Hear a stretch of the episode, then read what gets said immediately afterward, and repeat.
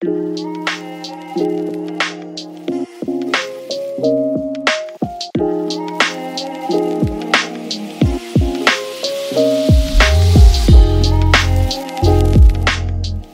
兄姐妹早安，今天是四月六日，欢迎大家收听三百六十五杯咖啡。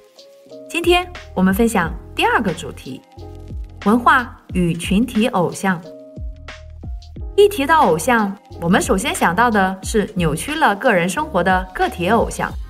我们知道，权力和地位、赞赏和成就、浪漫和情欲、富足和安逸，都可以成为致命的诱惑。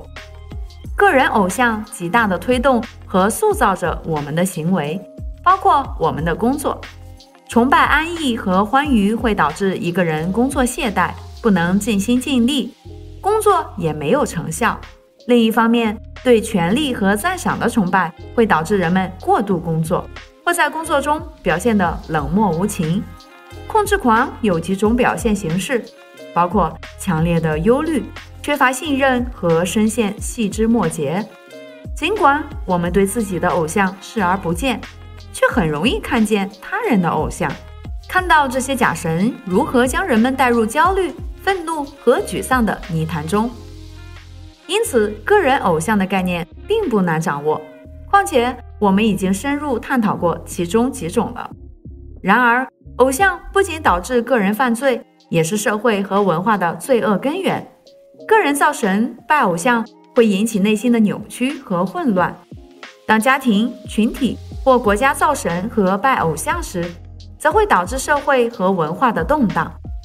要理解文化偶像或集体偶像这一概念。而集体是指一群人，而非企业结构。我们需要对文化做出更精准的定义，尽管这个定义曾在第三章做过。哥伦比亚大学教授安德鲁写道：“我会用‘文化’一词来解释一些故事和象征，通过它们，我们可以抵制源于生活在一个毫无意义的世界中的忧思。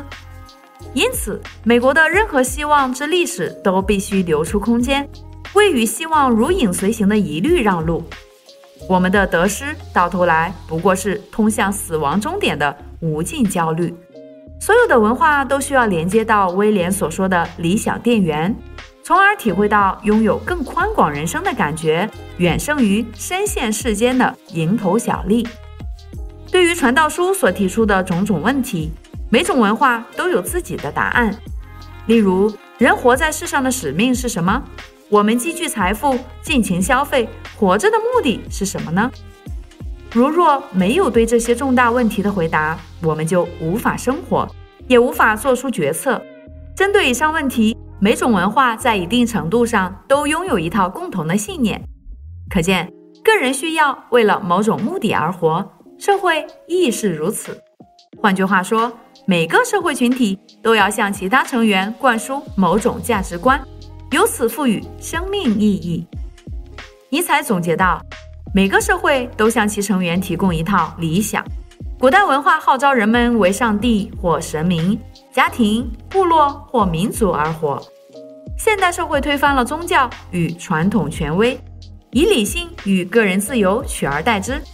尼采虽剑指现代文化，却注意到一切文化都提倡绝对道德和超验价值。”并声称，人们拥有价值和意义的基础是遵守这些理念。从圣经意义上说，这些文化理念其实就是偶像，而非好点子这么简单。他们被视为神圣不可侵犯，又被近乎宗教崇拜的狂热推向极致。他们被认为可以带给人幸福和满足感。所有人都必须服务于这些理想。凡对此理想不屑一顾的人都将被弃绝。因此，古代文化排斥不信神明之人，现代文化则排斥任何偏执或敌视平等和个人自由的人。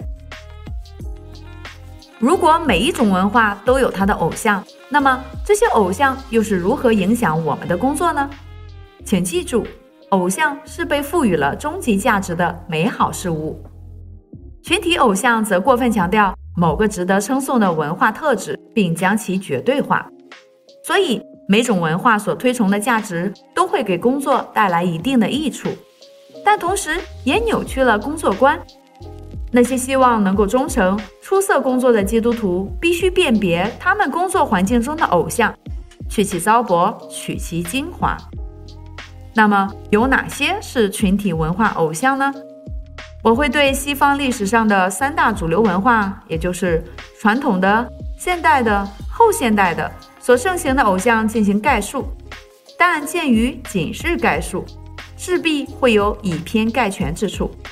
几乎每一个领域的工作都会遇到这些文化偶像的混合物，因为这些偶像以不同方式影响了几代先驱、英雄和领袖，以及主流机构的革新者。所以，亲爱的弟兄姐妹们，保守我们的生命以及我们的心，在天国的文化当中，就不会被这世上的文化所影响。祝福大家，以马内利。